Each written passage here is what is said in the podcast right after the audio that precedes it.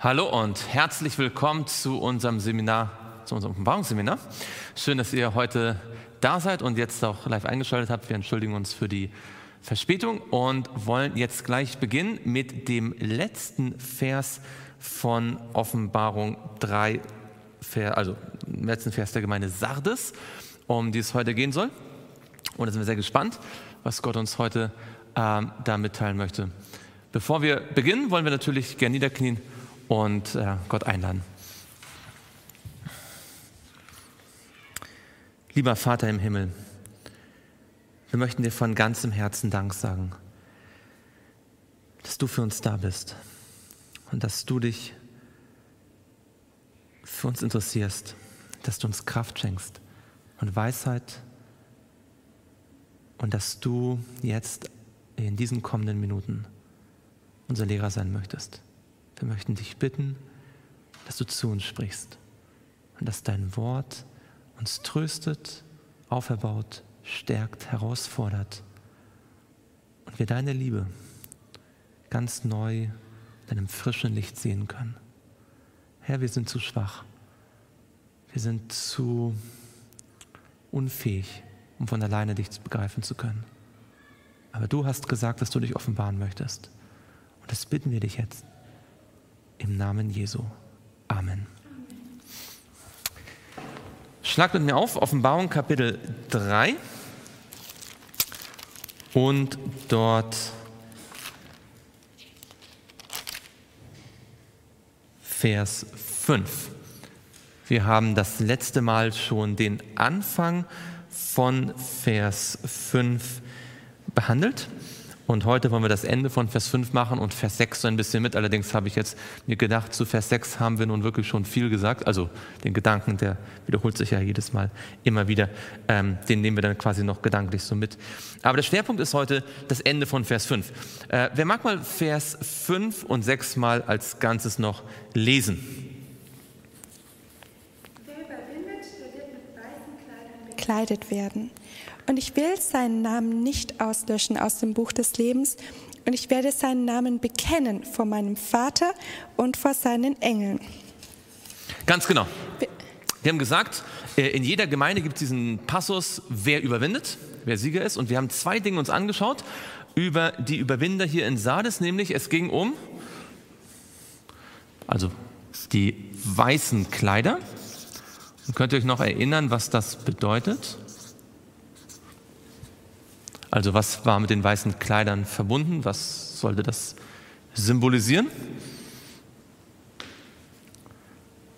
Das war ein Bild für das Kleid, die Gerechtigkeit. Und zwar nicht, also nicht unsere eigene Gerechtigkeit, die aus uns kommt, sondern Gottes Gerechtigkeit, Jesu Gerechtigkeit allerdings ist eine Gerechtigkeit, die nicht fern von uns ist, sondern die uns so sehr geschenkt wird, so sehr angerechnet und verliehen wird und uns durchdringt, dass wir sagen können, der Herr ist unsere Gerechtigkeit, meine Gerechtigkeit. Ja, wir werden mit weißen Kleidern bekleidet. Ja, geht um die Gerechtigkeit Jesu in meinem Leben, sodass dann die Offenbarung sagen kann, dass die Braut, die Gemeinde sich bekleidet hat mit feiner weißer Leinwand, was die Gerechtigkeit der Heiligen ist. Ja? Aber es ist nicht unsere eigene, sondern Jesu Gerechtigkeit, die unsere Gerechtigkeit wird.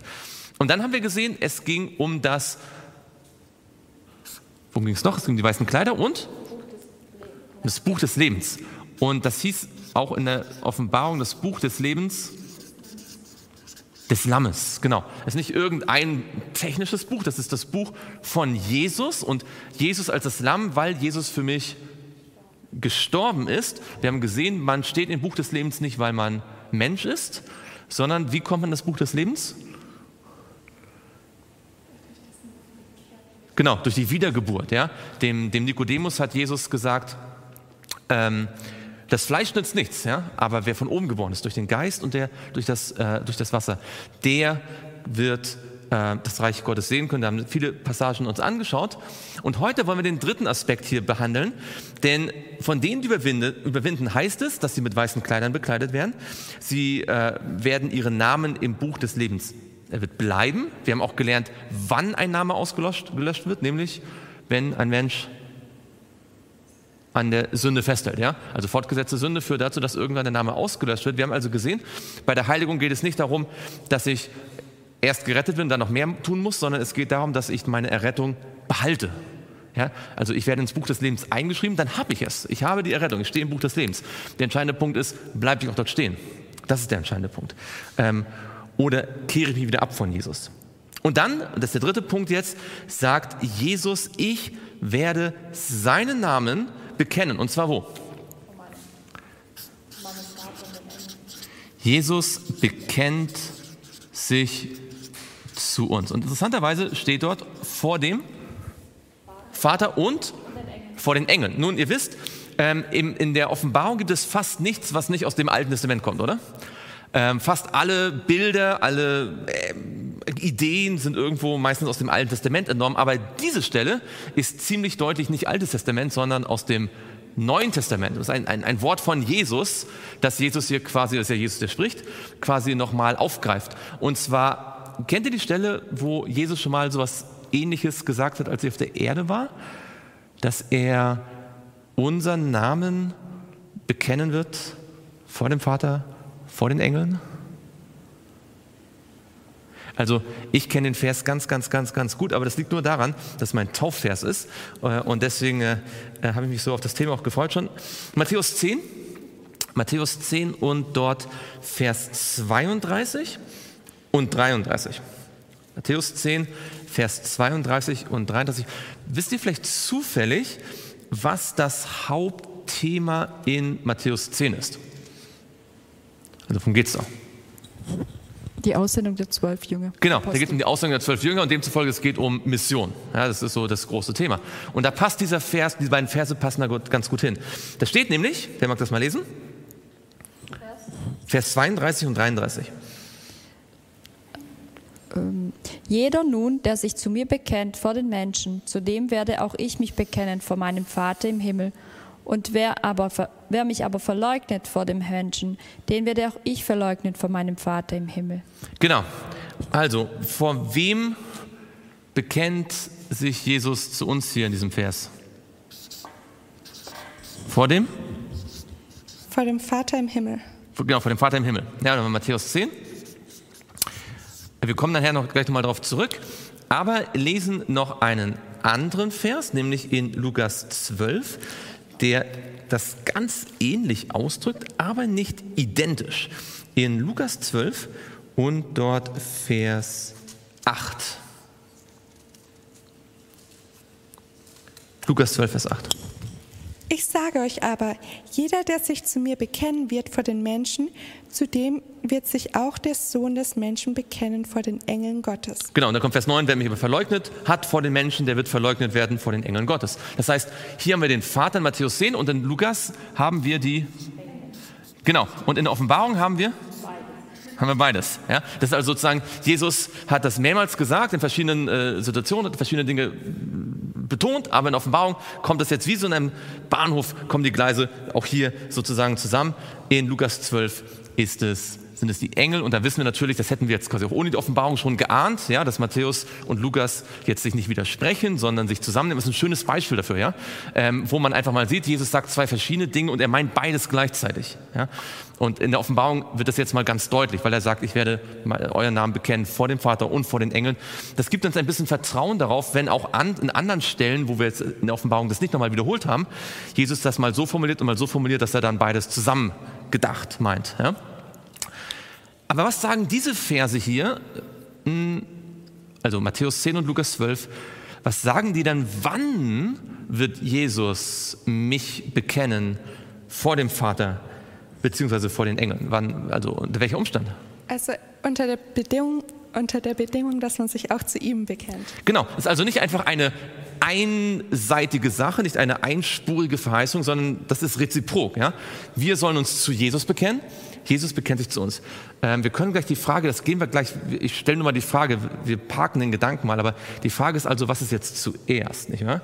Ist es so, dass Jesus sich zu mir bekennt, weil ich ihn bekannt habe? Ähm, das könnte man ja beim oberflächlichen Lesen denken, nicht wahr? Können wir den Gedanken schon mal äh, durchdenken. Aber eins ist ganz sicher, ähm, wenn wir uns nie zu Jesus bekennen, dann können wir wohl nicht in Anspruch nehmen, dass Jesus sich zu uns bekennt. Ja, das ist also eine ganz offensichtliche äh, Sache. Da kommen wir gleich noch ein bisschen genauer drauf zu. Aber die Frage ist erstmal ja, wo bekennt sich Jesus zu mir vor dem Vater und vor den Engeln? Kennt ihr irgendeine eine, eine Szene in der Bibel, einen Zeitpunkt, eine Gelegenheit, wo Jesus das tun könnte? Also wo sich sozusagen die Gelegenheit bieten würde, sich zu mir zu bekennen vor dem Vater und vor den Engeln. Im Gericht wenn wir angeklagt werden, dann kann Jesus aufstehen und sagen, nein, ähm, mein Blut hat ihm Vergebung geschenkt. Ganz genau. Kennt ihr eine Bibelstelle, wo irgendwie deutlich wird, dass beim Gericht der Vater und die Engel anwesend sind und dann Jesus dort erscheint? Eine Stelle, wo Vater und die Engel beim Gericht erscheinen. In Daniel, genau. Daniel 7, und dort ab Vers 9. Daniel 7 und dort ab Vers 9. Ich schaute, bis Throne aufgestellt wurden und ein Hochbetagter sich setzte. Sein Gewand war schneeweiß und das Haar seines Hauptes wie reine Wolle. Sein Thron waren Feuerflammen und dessen Räder ein brennendes Feuer. Ein Feuerstrom ergoss sich und ging von ihm aus. Tausendmal Tausende dienten ihm und zehntausendmal Zehntausende standen vor ihm. Das Gericht setzte sich und die Bücher wurden geöffnet. Wer sind diese tausendmal Tausend, zehntausendmal Zehntausend? Das sind die Engel, das wissen wir aus Offenbarung 5. Dort werden sie dann äh, explizit als solche genannt. Also wer ist der Hochbetagte? Der mit dem schneeweißen, Ge das ist der Vater. der Vater. Hier haben wir also den Gott, den Vater und wir haben die Engel und wir haben das Gericht und wir haben, was wird dort geöffnet? Wir haben die Bücher. Ja? Also hier wird zwar nicht das Buch des Lebens erwähnt, aber wir können die, die Puzzleteile jetzt so zusammenfügen. Und wo kommt Jesus hier in diesem Kapitel? Und wir haben jetzt den Vater, wir haben die Engel, wir haben das Gericht, wir haben die Bücher. Und wo kommt Jesus? Vers 11. Vers. Nee, nee, warte. Ja, fast.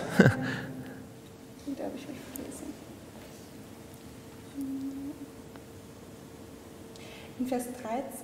Genau. Ich sah in den Nachtgesichten und siehe, es kam einer mit den Wolken des Himmels gleich einem Sohn des Menschen. Und ihr wisst vielleicht, äh, von allen Begriffen in der Bibel hat Jesus am meisten sich, oder das ist mein Eindruck zumindest, ich habe nicht nachgezählt, aber ganz besonders oft den Sohn des Menschen genannt. Ja, das war so der Begriff, mit dem er immer wieder deutlich gemacht hat, ich bin der hier aus Daniel 7.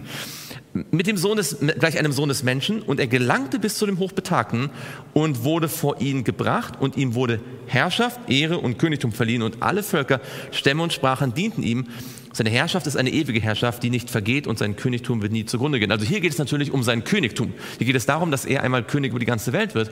Was ja jetzt nicht so explizit äh, ausgesprochen wird, ist die Tatsache, dass unser Fürsprecher ist.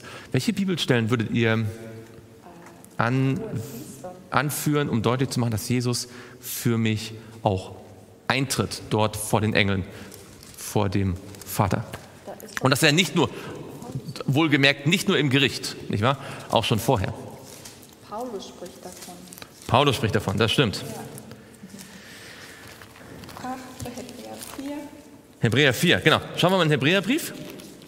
Hebräer Kapitel 4 und dort Vers 14. Da wir nun einen großen Hohenpriester haben, der die Himmel durchschritten hat, Jesus, den Sohn Gottes, so lasst uns festhalten an dem Bekenntnis. Denn wir haben nicht einen hohen Priester, der kein Mitleid haben könnte mit unseren Schwachheiten, sondern einen, der in allem versucht worden ist, in ähnlicher Weise wie wir, doch ohne Sünde. So lasst uns nun mit Freimütigkeit hinzutreten zum Thron der Gnade, damit wir Barmherzigkeit erlangen und Gnade finden zu rechtzeitiger Hilfe. Genau, was ist, was ist sozusagen die Einladung, die wir bekommen?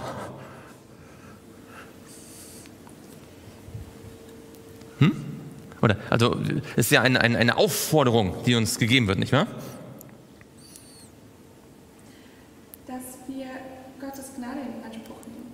Genau, also wir sollen diesen Anspruch nehmen. Also Vers 14 und 15 beschreiben Jesus. Ja, sie sagen, Jesus ist unser hoher Priester. Und zwar, was für ein hoher Priester es ist. Also kein, hohen, kein hoher Priester, der das einfach nur turnusmäßig macht, weil man jetzt keinen anderen gefunden hat, sondern es ist ein hoher Priester, der Mitleid hat mit mir, mit meinen Schwachheiten, der meine Versuchung kennt der weiß, wie es mir geht, wenn ich müde bin, wenn ich kaputt bin, wenn ich nicht mehr kann, wenn, wenn, wenn ich angefeindet werde, wenn Leute schlecht über mich reden, wenn äh, ähm, alles, was es so gibt an Versuchungen, ja, der erkennt es alles. Und das, glaube ich, ist ganz, ganz entscheidend, dass Jesus weiß, wie es mir geht. Er weiß es wirklich. Und ich glaube, das Interessante ist ja, dass wir meistens dann, wenn wir uns schwach fühlen, eher dazu neigen, die Gegenwart Gottes zu bezweifeln. Ja, das, ist, das ist so ganz tief drin auf den Menschen. Wenn es uns gut geht, dann, dann fällt es uns leichter vielleicht, also wenn es uns mental so gut geht, ja, dass wir dann irgendwie die, die Nähe Gottes vielleicht besser spüren können oder so. Ähm, und wenn wir uns schwach fühlen, dann fragen wir uns vielleicht, wo ist Gott? Aber hier ist interessanterweise die Aussage, dass Jesus uns gerade wegen unseren Schwachheiten auch gut verstehen kann. Und das wird also beschrieben. Und dann sagt er, weil das so ist, so lasst uns nun mit Freimütigkeit, was ist Freimütigkeit? Das ist ein ganz entscheidender Punkt jetzt. Was heißt Freimütigkeit? Hm? Ohne zu zögern und ohne Hemmungen? Ohne zu zögern, ohne zu Hemmungen. Es gibt noch von jemandem, äh, wird gesagt in der Postgeschichte, dass sie mit Freimütigkeit das Wort Gottes predigten. Wer war das? Das war Petrus, nicht wahr? Zu Pfingsten, ja? als er ohne Angst gesagt hat, hier stehe ich nicht, ja? ich verkündige euch Jesus Christus, den ihr gekreuzigt habt und tut Buße, ja? mit Mut. Und ich weiß nicht, ob es euch auch so geht, aber ich glaube, wir alle haben in unserem Leben schon erlebt, dass wir uns mal fragen, kann ich damit zu Gott kommen? Ist das Problem für ihn nicht zu klein? Ist es vielleicht nicht zu groß? Ist es vielleicht nicht zu peinlich? Ist es vielleicht nicht zu unangemessen? Ähm, bin ich überhaupt gut genug, dass Jesus komme?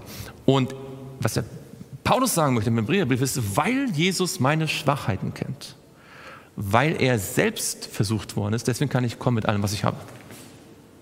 Und er ist mein hoher Priester. Und zwar, dann bekommen wir, du hast gesagt, Gnade und Barmherzigkeit zur rechtzeitigen Hilfe. Er ist der Thron der Gnade. Das ist ein Königreich, sein Königreich, das äh, seinen größten Schatz nicht in Gold hat und in Silber oder in Diamanten, sondern ein Königreich, dessen größter Schatz die Gnade ist. Das ist das Königreich der Gnade. Da regiert die Gnade.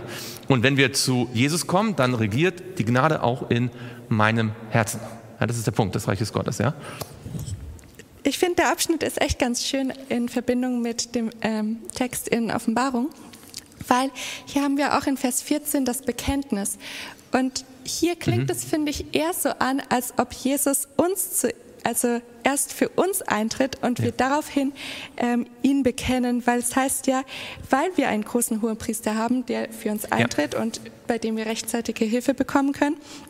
Ähm, so lasst uns festhalten an dem Bekenntnis. Genau. Und was impliziert die Aufforderung, lasst uns festhalten?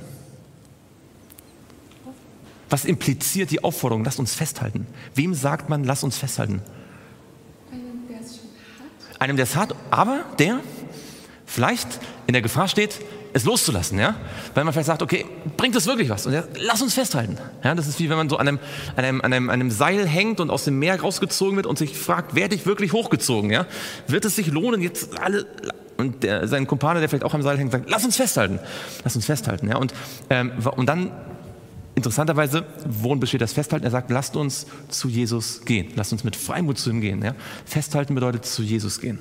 Und mit allen Sorgen, mit allen Problemen, mit allen Dummheiten, die man gemacht hat, mit allen Schwierigkeiten, sie zu Jesus bringen und die ihm zu erzählen und sagen, ich fühle mich schlecht, ich fühle mich, äh, ja, ich bin schwach, hilf mir. Festhalten. So, jetzt kommen wir zu Hebräer 7. Hebräer 7 und dort Vers 25. Daher kann er auch diejenigen vollkommen erretten, die durch ihn zu Gott kommen, weil er für immer lebt, um für sie einzutreten. Genau, was ist, ein, was ist der Punkt hier? Das ist ein ganz interessanter Gedanke. Er vertritt uns, aber das ist genau, er vertritt uns, aber hier steht noch was anderes. Auch ein menschlicher Hohepriester hat Menschen vertreten. Ja? Der Aaron hat die Israeliten vor Gott vertreten. Was ist der Unterschied zwischen Jesus und Aaron? Jesus wird nie er lebt immer. Ja? Der, der, Punkt vorher ist, nicht wahr? Einige sind Priester geworden, dann sind gestorben, dann muss man einen neuen Priester haben, nicht wahr? Und äh, die leben für die ganze Zeit und mal hat man einen besseren Priester, hat man einen nicht so guten vielleicht oder so. Jesus lebt immer. Und äh, man könnte jetzt vielleicht noch gedanklich zufügen, er schläft auch nie. Er hat jetzt nie irgendwie ähm, mal Pause oder so. Er ist immer für uns da. Das Vers 6. Hm? Vers 26 ist auch schön. Denn ein solcher hoher Priester ist uns Not, der heilig, unschuldig, unbefleckt, von den Sünden abgesondert und höher ist als die Himmel. Genau, das ist auch ein krasser Vers, weil das heißt, Jesus steht nicht da als einer, der gesagt hat, naja, ich bin auch ein bisschen befleckt worden und naja, deswegen konnten wir ihn auch mitnehmen. Er hängt seine Hand über mich, der ich so dreckig bin, während er strahlend weiß ist. Das ist ganz wichtig. Ja? Also Jesus zwar in allem versucht worden, aber völlig ohne Sünde. Es ist also nicht so, dass quasi einer, der gestrauchelt ist, dem anderen sagt, komm, wir, wir schaffen es irgendwie. Ja Gott, jetzt musst du uns alle annehmen. Sondern er hat sündlos gelebt und sagt, Christopher ist mein Freund. Weil so dreckig, wie er aussieht, schau mich so an. Ja, und sein, mein weißes, reines Kleid, weil alles, was hier steht, nicht wahr? Heilig, unschuldig, unbefleckt, von den Sünden, Sündern abgesondert, höher als die Himmel, das ist ja sein Charakter und das ist das hier. Das ist das hier. Ja? Wir lesen das. Also uns gefällt ja meistens, dass Jesus äh, in allem versucht worden ist, ja? dass er alles ähm, erlitten hat. Ja? Aber uns sollte genauso gefallen, dass er eben nicht gefallen ist. Weil all diese Tat, diese, diese, wo er quasi uns anders ist, das ist ja all das, was uns geschenkt wird. Und was uns angerechnet wird, ja, obwohl wir es gar nicht selbst irgendwie so ausgelebt haben. Ähm, und das ist, glaube ich, ganz, ganz entscheidend auch. Jetzt, ähm, Jesus lebt für immer, er kann sich jederzeit für uns einsetzen. Wir müssen also nicht Angst haben, dass irgendwann mal, weil dass das Heiligtum irgendwie nur bestimmte Öffnungszeiten hat oder so, ja. Ich kann zu jeder Zeit zu Jesus kommen. Er ist immer da. Und deswegen kann er sich auch immer für mich einsetzen. Jetzt kommen wir noch zu Hebräer 8 und dort Vers 1. Die Hauptsache aber bei dem, was wir sagen, ist, wir haben einen solchen hohen Priester, der sich gesetzt hat zur Rechten des Thrones der Majestät im Himmel. Genau, da haben wir nicht wahr? Er sitzt zur Rechten des Thrones der Majestät im Himmel. Und dann steht in Vers 6, nun hat er aber einen umso erhabenen Dienst erlangt, als er auch der Mittler eines besseren Bundes ist, der aufgrund von besseren Verheißungen festgesetzt wurde. Äh, übrigens, also wer ist dieser Mittler? Das ist Jesus. Er vermittelt zwischen wem? Zwischen mir und, und Gott, nicht wahr? Ähm, übrigens, wenn Jesus mich vor Gott und dem, den Engeln bekennt und dadurch vermittelt, vor wem soll ich denn Jesus bekennen? Vor den Menschen. Was mache ich dann also automatisch? Wenn Jesus durch sein Bekennen meines Namens vor Gott und den Engeln ein Mittler ist zwischen mir und Gott dem Vater und den Engeln, also Gott dem Vater vor allem, werde ich ein Mittler zwischen anderen Menschen und Jesus. Ja? Also ich werde nicht der Mittler, der hohe Priester, aber ich bin ein, einer, der zu Jesus hinführt. Das ist die ganze Idee von, ihr sollt ein Königreich von Priestern sein. Ja? Ihr sollt vermitteln. Und das ist die Idee, dass ihr sollt bekennen. Ihr sollt, deswegen sieht man also jedes Mal, wenn in der Bibel steht, ihr sollt König und Priester sein, ist es immer eigentlich ein missionarischer Gedanke. Ihr sollt den Namen bekennen, vermitteln. Ja? Ähm, weil der Priester sollte ja als, als, als Vertreter Gottes zu den Menschen sprechen und als Vertreter des Mensch, der Menschen die Menschen vor Gott repräsentieren. So. Auf welchem Grund äh, basiert dieser Mittlerdienst? Schaut mal in Hebräer 8, Vers 6. Er ist der Mittler eines eines besseren Bundes, das ist der neue Bund, genau. Ganz kurz in, in drei Worten zusammengefasst, was, oder was ist der neue Bund? Was ist das? Also Dass, dass, ähm, dass das Gesetz Gottes in unsere Herzen hineingeschrieben Genau, das Gesetz Gottes im Herzen der und? alte neue Bund. Hm? Der, eigentlich ist es der alte neue Bund, der wo schon immer da war. Genau, also das Gesetz Gottes auf den Steintafeln steht, soll in mein Herz. In mein Herz und dass es an mir wirkt dass ich. Genau, weil er sagt, ihr sollt mein Volk sein und ich will euer Gott sein. Und wenn ihr jetzt ein bisschen schon geschult seid, dann hört ihr, ich will euer Gott sein, ihr sollt mein Volk sein. Das ist was? Die Eheformel. Ja, ich möchte mit euch einen Bund machen. Ja? Äh, Gott möchte quasi sein Volk heiraten. Und ähm, jeder soll, wer soll Gott erkennen? Das ist der zweite Punkt. Jeder soll ihn erkennen. Ja? Jeder hat eine direkte Verbindung zu Gott durch Jesus. Und drittens, in Vers 12. Also Vers 10, das Gesetz im Herzen, Vers 11, eine direkte Verbindung zu jedem Gläubigen und Vers 12.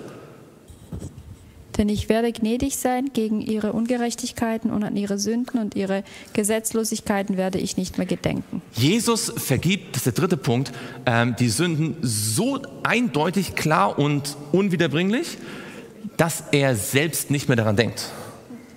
Ja, ist also nicht so, ich vergebe dir mal, sehen, wie du das jetzt machst, so nach Mutter. Ja? Ähm, wir haben zwar gesehen, wir müssen diese Gnade behalten, aber es ist nicht so, dass wir erst eine, eine sag mal, minderwertige Gnade bekommen, ja? sondern wir bekommen die volle Gnade und sind gerechtfertigt und rein. Und wenn wir das einfach festhalten, denkt Jesus nie wieder daran. Ja, auch wenn wir vielleicht manchmal dran denken, aber Jesus denkt nicht mehr dran. Das ist, was hier steht. Ja? Ich will an ihre Gesetzlosigkeiten nicht mehr gedenken. Das ist, ähm, was er versprochen hat, worauf dieser Mittlerdienst hinzielt. Jetzt gehen wir ganz kurz dazu ähm, zu 1. Johannes. Den kennt ihr vielleicht, oder? Ähm, weil das beschreibt jetzt, was Jesus konkret in meinem Fall für mich persönlich tun möchte und tut. In 1. Johannes 1, Vers, äh, 1. Johannes 2, Vers 1. Meine Kinder, dies schreibe ich euch, damit ihr nicht sündigt. Und wenn jemand sündigt, so haben wir einen Fürsprecher bei dem Vater, bei dem Vater, Jesus Christus, den Gerechten. Okay, also, wozu brauchen wir den Fürsprecher? Wenn wir sündigen. Wenn wir sündigen. Jetzt interessante ist, ähm, was streicht uns aus dem Buch des Lebens raus? Die Sünde. Was ist es, dass Jesus, warum bekennt sich Jesus zu uns? Wegen der Sünde. Also was ist der Unterschied zwischen hier und hier? Was ist der Unterschied zwischen ich habe gesündigt und deswegen wird mein Name aus dem Buch des Lebens gestrichen und ich habe gesündigt und ich, Jesus bekennt sich zu mir wegen der Sünde? Sind das eine schwerere Sünden als die anderen? Gibt es bestimmte Sünden, die dazu führen, dass ich ausge, äh, ausgestrichen werde und andere, wo Jesus sagt, okay, jetzt bekennt. Was ist der Unterschied? Wenn wir wegen der Sünde aus dem Buch des Lebens ausgestrichen werden, aber gleichzeitig wegen der Sünde sich Jesus zu uns bekennt und wir dann Vergebung bekommen. Was ist der Unterschied? Der Unterschied ist, dass, der Mittler, dass wir einen Mittler haben, dass Jesus. Ja, genau, aber der ist ja hier auch. Und trotzdem werden Menschen, obwohl wir einen Mittler haben, werden Menschen aus dem Buch des aber Lebens sie haben es nicht ausgeschlossen. angenommen. Sie haben es ja nicht angenommen. und sie haben es angenommen, sie standen ja im Buch des Lebens. Ja? Sie haben das Buch des Lebens, sie haben Jesus angenommen, stehen im Buch des Lebens und werden trotzdem wegen, begehen dann Sünde und werden am Ende wegen der Sünde ausgeschlossen. Weil sie die Sünde nicht aufgegeben haben. Sie haben das nicht, äh, dem Heiligen Geist nicht erlaubt, dass er sich verändert, dass, es, dass er verändert wird. der, der Unterschied ist der Umgang mit der Sünde. Denn was steht in dem Vers, in Vers, 1, äh, in Vers 9? Wenn wir aber unsere Sünden, Kapitel 1, Vers 9, bekennen, so ist er treu und gerecht. Die Sünden, die dazu führen, dass man aus dem Buch des Lebens gestrichen werden, sind unbekannte Sünden, also im Sinne von nicht bekannt, also im Sinne von man hat sie nicht vor Gott gebracht. Während die Sünden, für die Jesus eintritt für uns, sind die Sünden, die wir zu Gott gebracht haben. Es gibt keine, also alle Sünde ist schlimm. Der entscheidende Unterschied ist, bringen wir die Sünden zu Gott oder behalten wir sie für uns? Das heißt, ähm, also ganz entscheidend. Aber es gibt noch einen zweiten entscheidenden Punkt und den haben wir in Matthäus und Markus, äh, in Matthäus und Lukas hier gesehen. Wir haben gesehen in, in Offenbarung, da steht, wer überwindet. Ja? Den, wer also überwinden, ja, ist die Bedingung hier. Wer überwindet, dessen Name will ich vor dem Vater und vor den Engeln bekennen. Was ist die Bedingung in Matthäus 10 und Matthäus 12, äh, Lukas 12 nochmal? Wer? Wer Jesus bekennt. Gibt es irgendeine Verbindung zwischen Überwinden und Jesus bekennen, also Mission? Zeugnis geben für Jesus. Gibt es eine Verbindung zwischen, weil Offenbarung sagt, wer überwindet? Und unsere, unsere innerste Überlegung ist natürlich, ah, ich muss die Sünde überwinden in meinem Leben und das, darauf war meine Konzentration. Ja? Dann wird Jesus mich äh, bekennen. Aber Matthäus und Lukas sagen, wenn du anderen von Jesus erzählst, dann wird Jesus für dich sein. Und dann muss es also eine ganz enge Verbindung geben zwischen, ich möchte die Sünde überwinden oder die schlechten Gewohnheiten oder was auch immer, zu, ich bekenne Jesus für andere. Hm?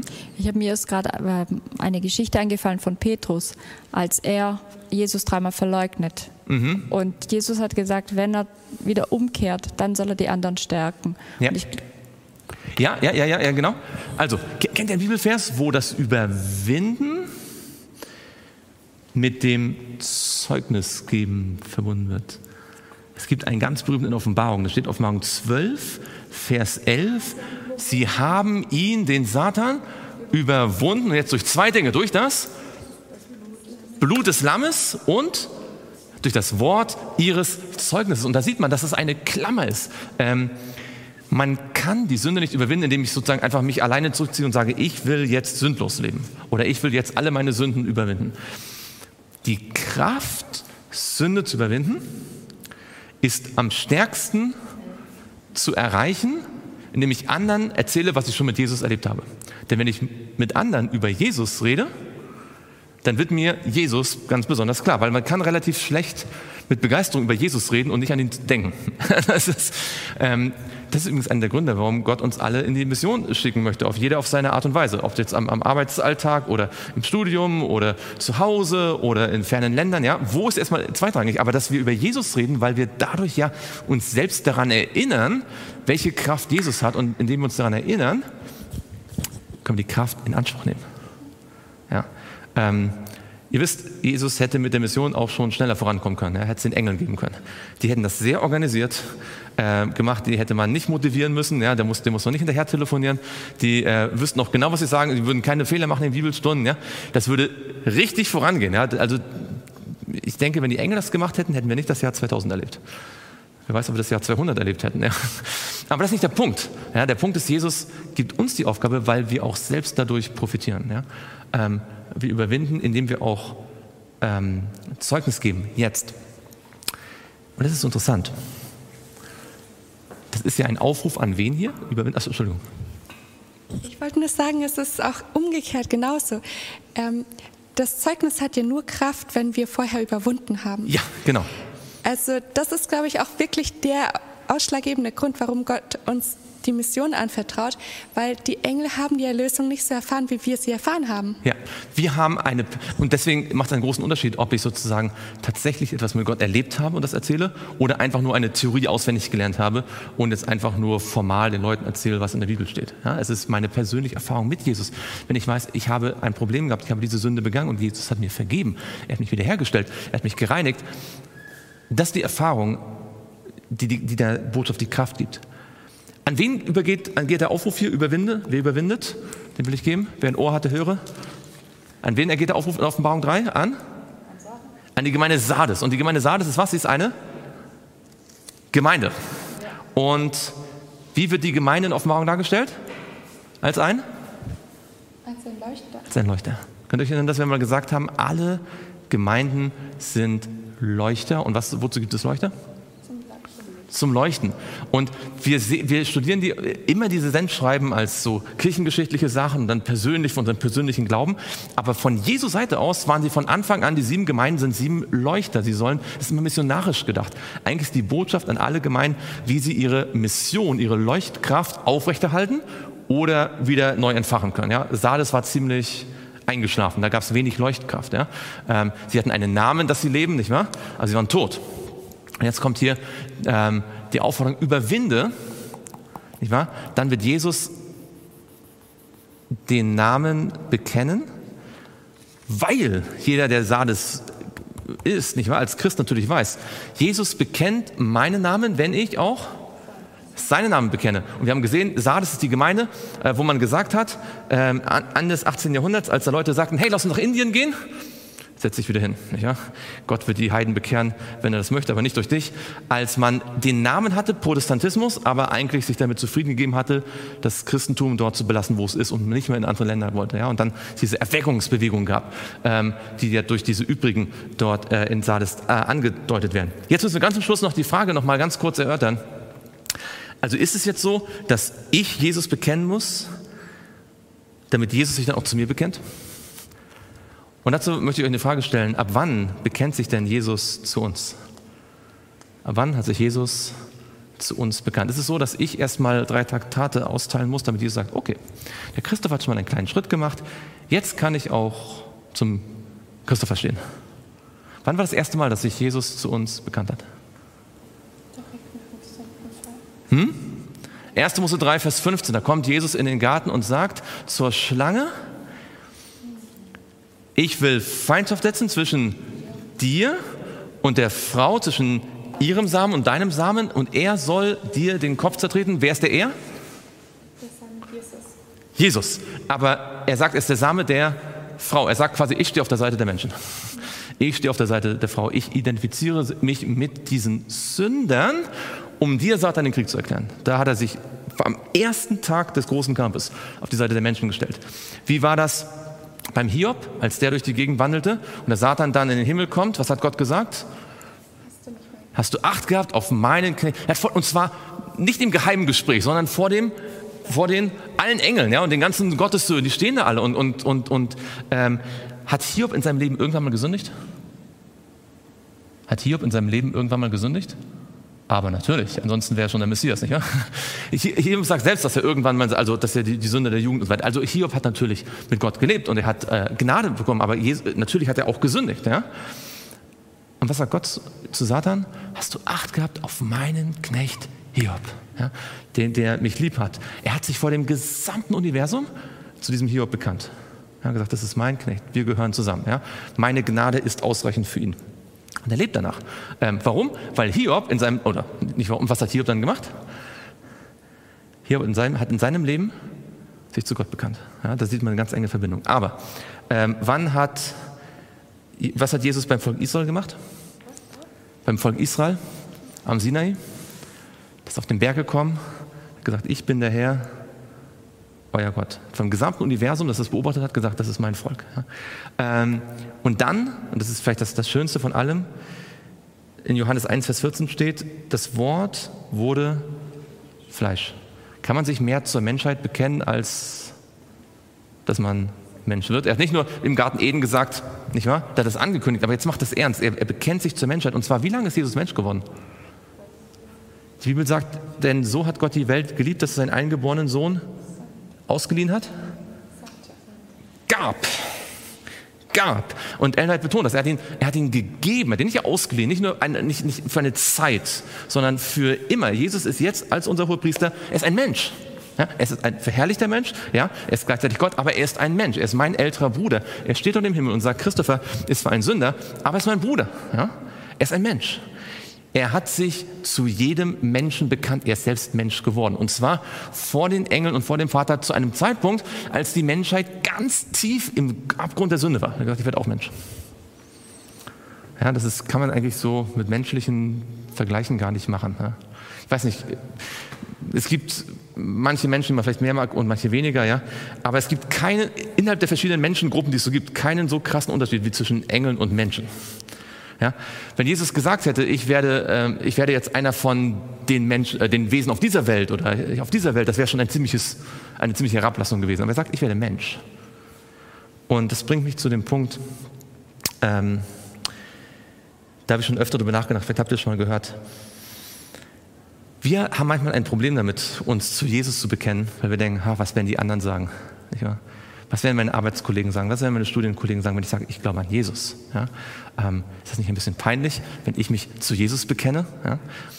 Auf der anderen Seite, was müsste dann Jesus sagen, wenn er sich vor den sündlosen Engeln, die noch nie gesündigt haben und die alles über mich wissen, wenn Jesus sagt, der Christoph ist mein Freund. Für Jesus, also jetzt menschlich gedacht, ja, ist es weitaus krasser, sich zu mir zu bekennen, als dass ich mich zu ihm bekenne. Ja, für uns ist es immer so selbstverständlich, ja, dass natürlich bekennt sich Jesus zu uns, was soll er sonst machen, ja? Aber ich glaube, wenn wir einen Moment mal in den Himmel kommen würden und sehen können, wie heilig das ist und wie, wie anders auf dieser Welt und wie, wir würden uns wahrscheinlich denken, nicht wahr, wie, äh, wisst ihr, jedes Mal, wenn Menschen die Heiligkeit Gottes kamen, gesagt, oh weh, ich, ich vergehe, ja, das, und wenn wir uns dann vorstellen, dass Jesus sagt, ja, aber ich bin einer von denen, ich bekenne mich zu denen, das sind meine Freunde, das ist ziemlich krass. Und ich glaube, wenn man das richtig mal durchdenkt, dann ist man viel leichter auch bereit zu sagen, ja, ich stehe zu Jesus. Er steht zu mir, dann stehe ich auch zu ihm. Und er ist nicht nur Mensch geworden, sondern er hat sich nicht nur mit dem menschlichen Fleisch identifiziert, er hat sogar sich mit meiner Sünde identifiziert. Nicht wahr? Denn wie hat er das gemacht? Er hat alle meine Sünden auf sich genommen. Das heißt, er hat, er ist, er ist so wie ich Mensch, hat sich mit allen meinen Sünden identifiziert. Das heißt, es gibt absolut nichts an mir. Gar nichts. Kein Gedanken, kein, kein Traum, keine Motivation, kein Wort, keine Tat, mit dem Jesus sich nicht schon vollständig identifiziert hat. Wenn ich das zulassen möchte. Ja? Es gibt also nichts, wo ich sagen kann, okay, aber das bin ich, das ist nicht Jesus. Jesus hat sich mit allem identifiziert und gesagt, das nehme ich auch auf meine Kappe. Ich, die Dornenkrone, die Dornen sind ein Symbol für die Sünde, nicht wahr? Äh, für die folgende Sünde. Er hat die Dornenkrone auf sich genommen, das ist, das ist meine Krone sozusagen. Ja? Ich bin der König der Juden. Und hat sich vor dem ganzen Universum mit Sündern identifiziert. Und zwar zu dem Punkt, dass er gesagt hat, lieber Vater im Himmel, schau mich an, als ob ich der Christopher bin. Also das ist eine Identifikation, das ist nicht nur so, ich weiß, wie es dir geht. Ja? Das ist nicht nur, ah, ich, ich, ich bete für dich oder ich, äh, ich hoffe, dass du es schaffst. Das ist, ich stehe mit dir. Und zwar in jedem einzelnen Detail. Jede Sünde, die du gemacht hast, nehme ich auf mich. So, und wenn Jesus sich so sehr mit mir identifiziert, sich so sehr zu mir bekennt, und das hat er zuerst gemacht, oder? Das hat er sogar gemacht, bevor ich geboren worden bin. Er hat sich zu mir bekannt, sich mit mir identifiziert, auch schon vor dem Vater und vor den Engeln, am Kreuz. Dann, wenn ich das verstehe, dann werde ich gerne auch Jesus vor den Menschen bekennen. Und damit zeige ich, dass alles, was Jesus schon gemacht hat, in meinem Leben gilt. Und so wird er auch weiterhin dann im himmlischen Heiligtum und im himmlischen Gericht das tun, was er schon am Kreuz getan hat. Und was er schon vorher getan hat. Nämlich er wird sich mit mir identifizieren. Und deswegen, wenn man das Kreuz richtig versteht, dann versteht man auch das Gericht. Weil das Gericht ist nichts weiter als ein kontinuierliches sich mit Christopher identifizieren, was er schon die ganze Zeit am Kreuz schon gemacht hat. Das ist es. Ja, und wer hat dann noch Angst vor dem Gericht? Außer diejenigen, die sagen, ich will nichts mit Jesus zu tun haben. Wollen wir Jesus dankbar sein, dass, wir, dass er sich zu uns bekennt und wollen wir uns, wo Gott uns die Gelegenheit schenkt, und die schenkt er uns mehr, als wir denken, zu ihm bekennen. Dann lasst uns doch gemeinsam beten.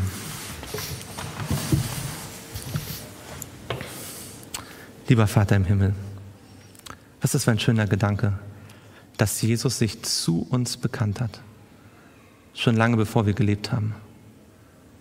Dass er sich zu unserem eigenen Leben, zu unserem Leben, zu meinem Leben bekannt hat. Dass er sich mit meinem Leben identifiziert hat. Und zwar nicht nur mit den schönen Seiten, nicht nur mit dem, was man gerne vorzeigt, sondern mit allem Dreck und mit allem Schmutz und mit allen Peinlichkeiten, mit aller vergeudeten Zeit, mit allen Sünden, mit allem. Das hat er alles am Kreuz von Golgatha getragen, sich buchstäblich damit identifiziert.